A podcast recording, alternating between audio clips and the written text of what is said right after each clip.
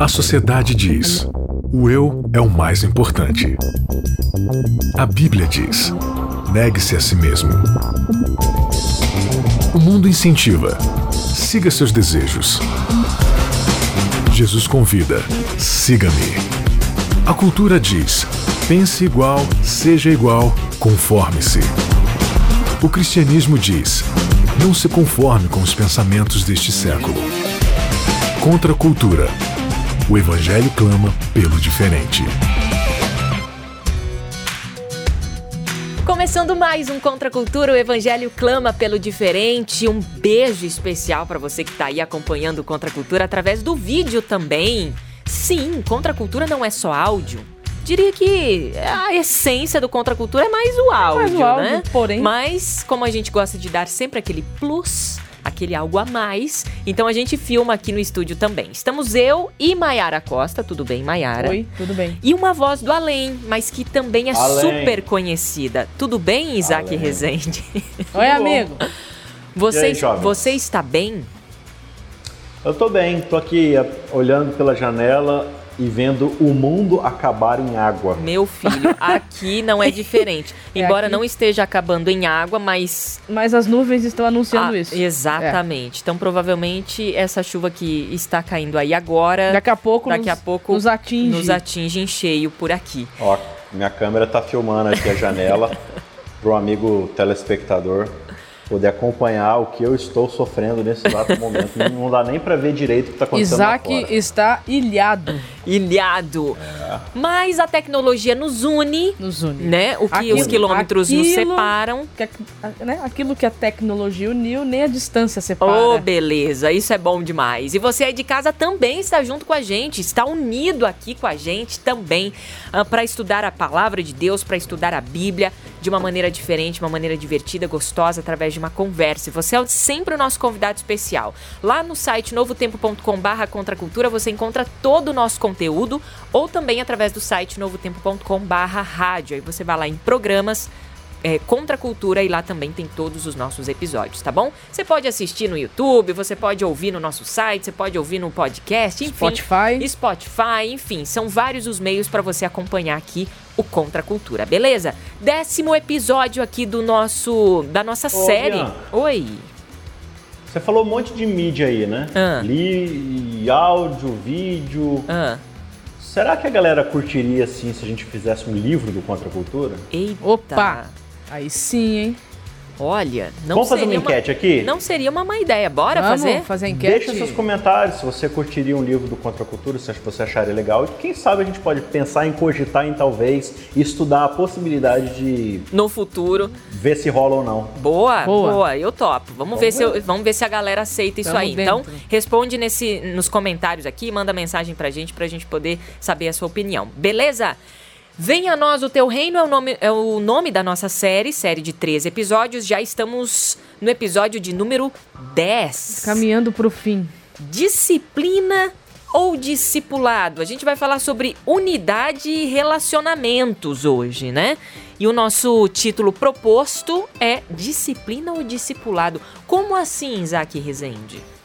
Como assim o que, Bianca? Tá óbvio. Podemos encerrar o episódio aqui. Ah, é? É claro que é discipulado, porque disciplina é uma coisa horrorosa que a gente precisa castigar as pessoas e puni-las pelos seus pecados. Então é claro que disciplina nunca é algo bom, certo, Mayara? É, Não deveria ser assim. Na verdade, a disciplina, dentro do processo de discipulado, ela existe para correção e redenção, né? Não para punição e castigo. É que a gente entende disciplina percebe? como punição, né? Você percebe que as duas palavras vêm da mesma raiz? Discipl, Discípulo, É, discípulo e disciplina. disciplina, discipulado, né? E muitas vezes a gente, a gente enxerga, é, porque a gente tem essa tendência de que, de que não é união, né? Assim, é, a gente vê uma pessoa cometendo certos erros, certos equívocos, então gente- na igreja, por exemplo, né? A gente não pensa assim, cara, o que, que eu preciso fazer para reintegrar, reintegrar essa pessoa de volta na comunidade? Não, a gente faz assim, ó. O que, que eu posso fazer para afastar essa pessoa e deixar ela sendo punida lá no cantinho para não atrapalhar o bom andamento da, da nossa comunidade aqui. Então Para não manchar o nosso a Bíblia, nome, né? Enfim. É, e causar transtorno. Então a Bíblia está apontando a gente para que lado? Né? Olha Sim. que interessante, eu vi aqui que disciplina vem do latim, é discípulos. é uma Olha. palavra dele, derivada de discípulos, aquele que aprende, do verbo dissere, aprender. É, de discípulos veio disciplina, que é instrução, conhecimento, matéria a ser ensinada. E gradualmente se agregou um novo significado, o de, o de manutenção da ordem, que é necessária para fornecer instrução. Olha que interessante. Muito bom. É verdade, você lembra que você comprava um fichário no ensino médio com 14 disciplinas? Não, 14 disciplinas não era de Jesus. Era. Eu lembro, eu lembro. É, tinha disciplina de matemática, disciplina de português, disciplina de educação física, que era preferida da galera. Sempre. Nossa senhora, tá chovendo demais aqui. Tá chovendo É. muito. A gente, agora, a tá gente tá, fazendo- agora a gente tá escutando mesmo. Mas. Tá, tá fazendo barulho aí? Não, não, Não, tá, tá não, tranquilo. tá A galera tá, Nossa, tá, aqui tá acompanhando. ensurdecedor. Ah, é? Não, aqui tá tranquilo, a gente ouve bem. Bom, vamos, vamos dar continuidade aqui para falar sobre disciplina ou discipulado. A gente viu então que disciplina vem do latim discípulos, né? Que é a, aquele que aprende, né? E aí depois a gente teve essa segunda, essa, esse segundo significado que é manutenção da ordem, mas a gente parece que só ficou com esse segundo significado. É, né? parece que só a manutenção Tipo, da é, ordem só a permaneceu manutenção da e o ordem. ensino desapareceu, né? E a ideia também de manutenção da ordem, que é assim, manutenção da ordem. Tudo que é, não está de acordo com o que eu penso, com, com a minha ordem, então vaza, sai fora. É. Tá, tá, tá, vai para para periferia, Sim. né, de- de- da- do contexto. A gente também enxerga o ensino de uma forma muito grega, né? Muita instrução no sentido teoria, teoria, teoria, teoria. Mas a gente não pode esquecer que o discipulado, conforme a Bíblia, é um discipulado de relacionamento. O discípulo aprende com o mestre porque vive com ele. Agora, ok, a gente falou sobre disciplina, mas o que seria discipulado, então? O que significa? Então, o discipulado ele é um- uma relação de proximidade entre o professor e o aluno. Eles conviviam juntos. E aí o aluno, ao observar o professor, ele se sentia interessado em lhe imitar o exemplo. Então, por exemplo, a palavra discípulo no grego, né, matetes quer dizer isso, é um aprendiz. Então, como aprendiz, ele está constantemente junto para poder aprender de perto com o Senhor como é que, se, como é que tem que fazer as coisas, né? Tinha um Agora, conceito bem. Sim, continua. não, rapidinho antes de você falar desse conceito, é, o guia de estudos vai trabalhar algumas coisinhas difíceis, né, que pode atrapalhar no discipulado e pode gerar a má disciplina. Uhum. Pode falar, amigo. Não, tinha um, um- um conceito bem interessante né, da época de Cristo, do discipulado, né? Porque você tinha o rabi, que era o mestre, Sim. e ele geralmente escolhia alguém né, para ser um discípulo próximo ali, é, um talmidim, Uhum. e esse talmidim ele ficava colado na sombra do mestre. Então, onde o mestre ia, o discípulo estava atrás. O que o mestre comia, o discípulo comia. O que o mestre falava, o discípulo começava a repetir. Então, assim, era quase uma sombra do mestre, né? E aí tinha esse conceito de que um bom discípulo é aquele que ao final do dia estava coberto da poeira dos É. pés das sandálias do seu, do seu mestre, né? Porque ele estava no rastro ali, onde o cara ia, o discípulo estava atrás, né? Então, Paulo vai trabalhar esse conceito e falou: sejam meus imitadores como eu sou de Cristo, né? É, então, essa que é a ideia do discipulado, é você estar próximo de alguém para que você vá influenciando na vida da pessoa, para que o seu exemplo seja importante na vida dessa pessoa. Claro, dentro da Bíblia, dentro do contexto de que a gente está falando de pessoas que são adeptas a Cristo, que amam a Cristo, que vivem é, o Evangelho de Cristo, né? Então, é, dentro das nossas comunidades, a gente muitas vezes não está disposto a esse trabalhão todo de ser responsável por alguém, né? Eu lembro que tem aquela frase, uns gostam, outros não, mas do Pequeno Príncipe, né? Uma frase bem famosa que uma, acho que é a raposa que fala para o Pequeno Príncipe. Tu te tornas eternamente responsável por aqueles a quem cativas, né? Ou seja, quando você cativa a atenção de alguém e tal, você, você se Se torna meio que responsável por ela. Uhum. né? E, e- é basicamente esse o conceito que, que o pecado vai destruir, porque o pecado ele não agrega mais unidade. Então você tem lá no capítulo 4 de Gênesis, né? É, o pós-Éden, o começo ali do pecado. E aí Caim mata seu irmão, né? some com o corpo. E aí Deus pergunta: Caim, cadê teu irmão? Qual que é a resposta de Caim? E eu sou que, que guardador eu do meu irmão. tenho a ver com meu irmão? Né? Aí um camarada chamado Dostoiévski, que é bem interessante, ele fala assim que essa frase é uma das frases mais imorais já ditas na história do universo. Qual é a minha responsabilidade em relação ao meu irmão? É a partir daí que surgem todos os problemas do mundo, né? O fato de eu não me importar com os outros, de eu só me importar comigo mesmo, é uma das coisas mais imorais que existem. E é por isso que o mundo está do jeito que está. Porque é cada um que querendo o seu próprio interesse, né? Cada um tentando puxar para si mesmo. E como a gente viu nos outros episódios, a gente só começa a buscar de fato um restabelecimento da unidade quando a gente começa a negar a nossa própria vontade. Exato. Exato. E o que e complementando o que você falou lá em João 13, 35, né? Ah, João dizendo: Nisto conhecerão todos. é, nisto conhecerão todos que sois os meus discípulos, se tiverdes amor uns com os outros, né? É, palavras de- de Cristo escritas por João. Ou seja, como é que a gente reconhece um, um discípulo? Se ele ama. Se ele é, Uhum. sim. E aí, e aí o amor vai vai abarcar palavras, ações, sentimentos, né? Digo Vai mais, eu acho que é mais ação do que palavras, mais ação né? do que palavras, é. Muito mais. E, e completando essa, essa questão do conceito do amor, né? Aqui em Romanos 5, no verso 8, diz assim: Mas Deus prova o seu próprio amor para conosco pelo fato de ter Cristo morrido por nós, sendo nós ainda pecadores. Logo, muito mais agora, sendo justificados pelo seu sangue, seremos por ele salvos da ira, né?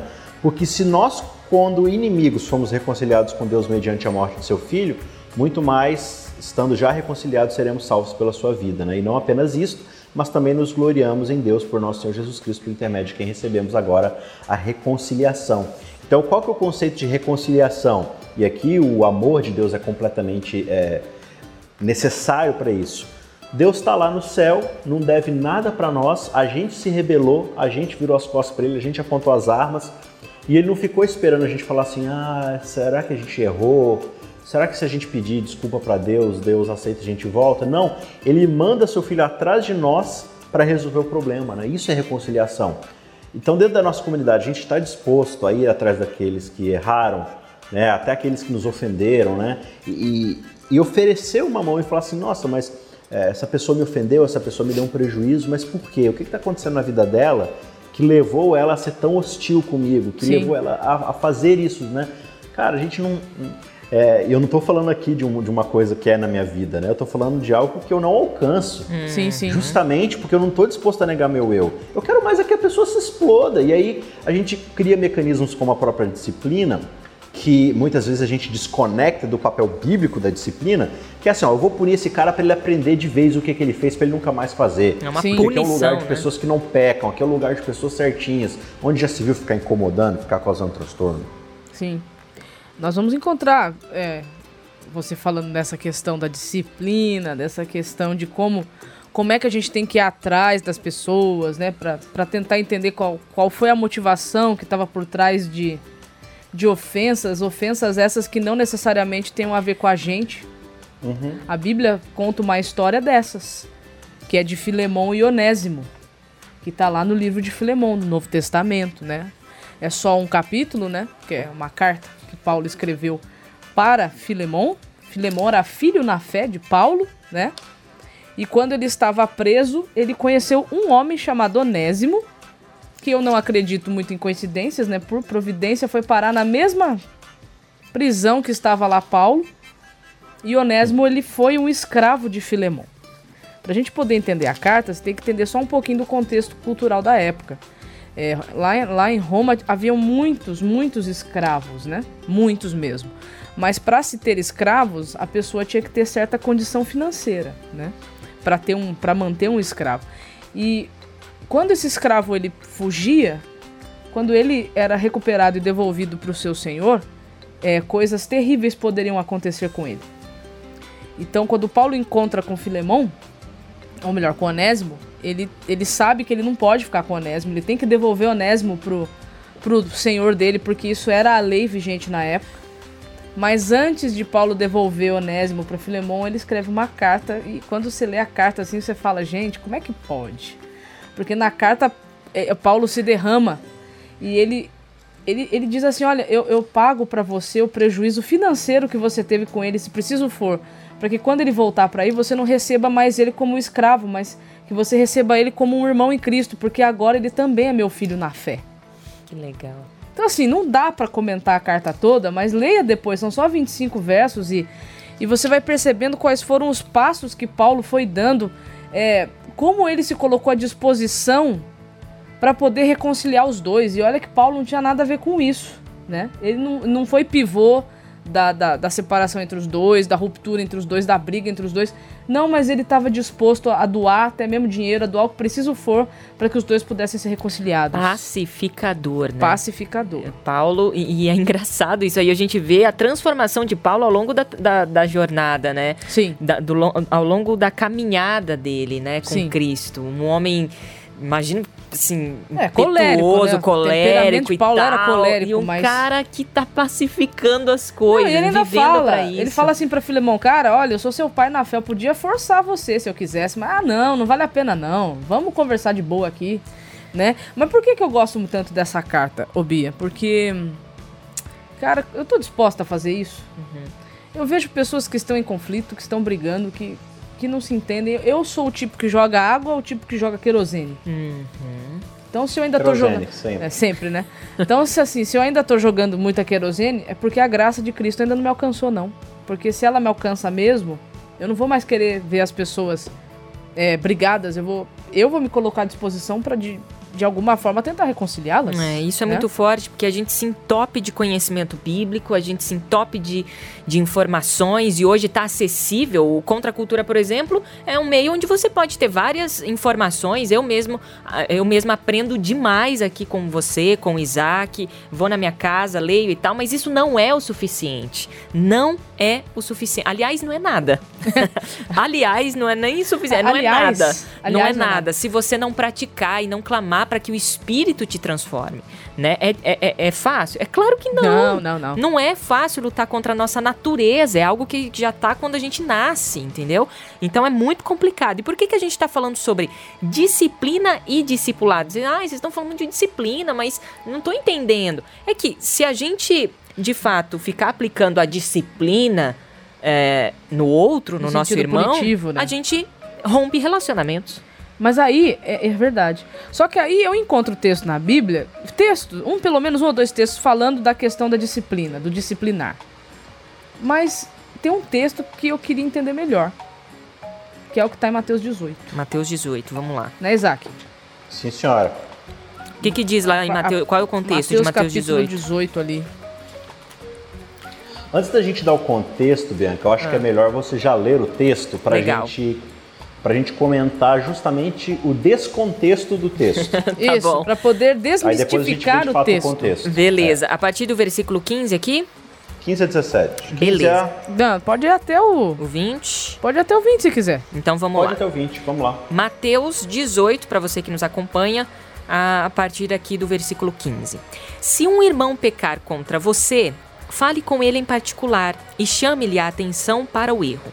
Se ele o ouvir, você terá recuperado seu irmão. Mas se ele não ouvir, leve consigo um ou dois outros e fale com ele novamente, para que tudo o que você disser seja confirmado por duas ou três testemunhas.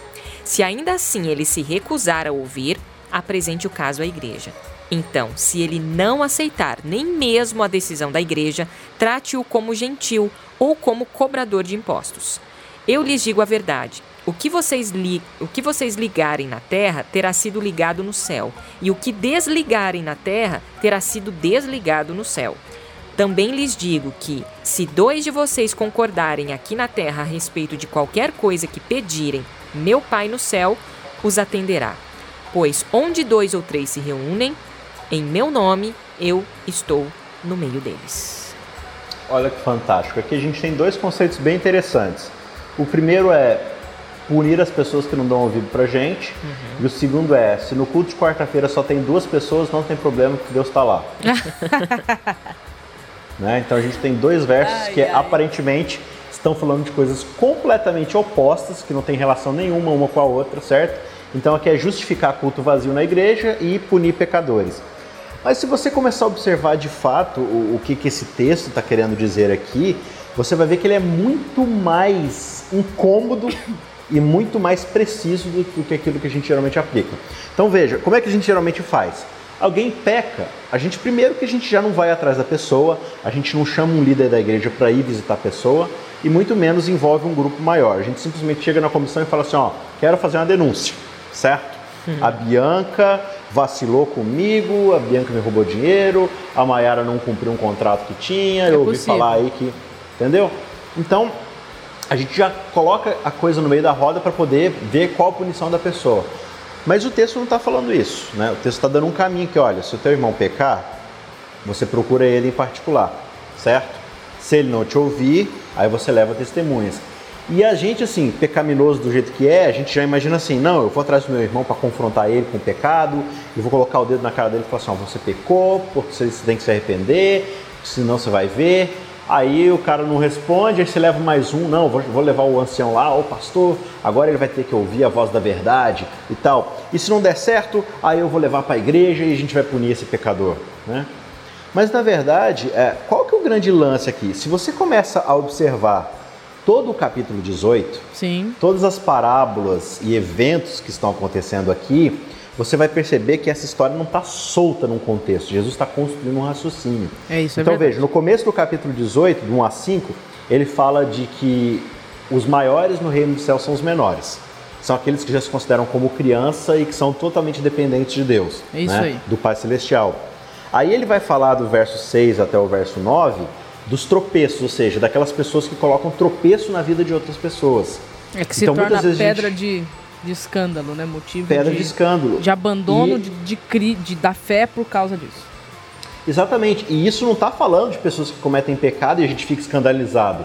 Está falando de nós que somos fortes na fé, uhum. Colocando dificuldade para as pessoas que já têm complicações para poder caminhar. A pessoa já tem dificuldade em viver a fé. Ela já tem, assim, ela, ela, peca com muita facilidade. Ela cai com muita facilidade. Em vez de eu tornar o caminho dela mais fácil, eu torno o caminho eu piso dela ainda mais. mais. É, é, ainda eu coloco ainda mais empecilhos. Eu coloco pedra para ela tropeçar. Aí você tem no verso 10 até o verso 14 a parábola da ovelha perdida. Hum. O que é a parábola da ovelha perdida? Se uma ovelha deixa o aprisco e se perde, o que, que o pastor faz? Ele deixa as 99 que já estão salvas lá no aprisco e vai atrás de uma uma só que se perder. Aí ele chega na parte do irmão que está errando. Ou seja, ele já preparou todo um caminho. Ele é falou, muito interessante primeiro, isso.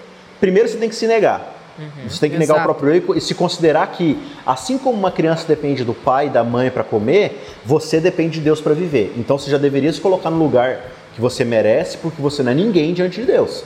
Você depende dele tanto quanto outra pessoa.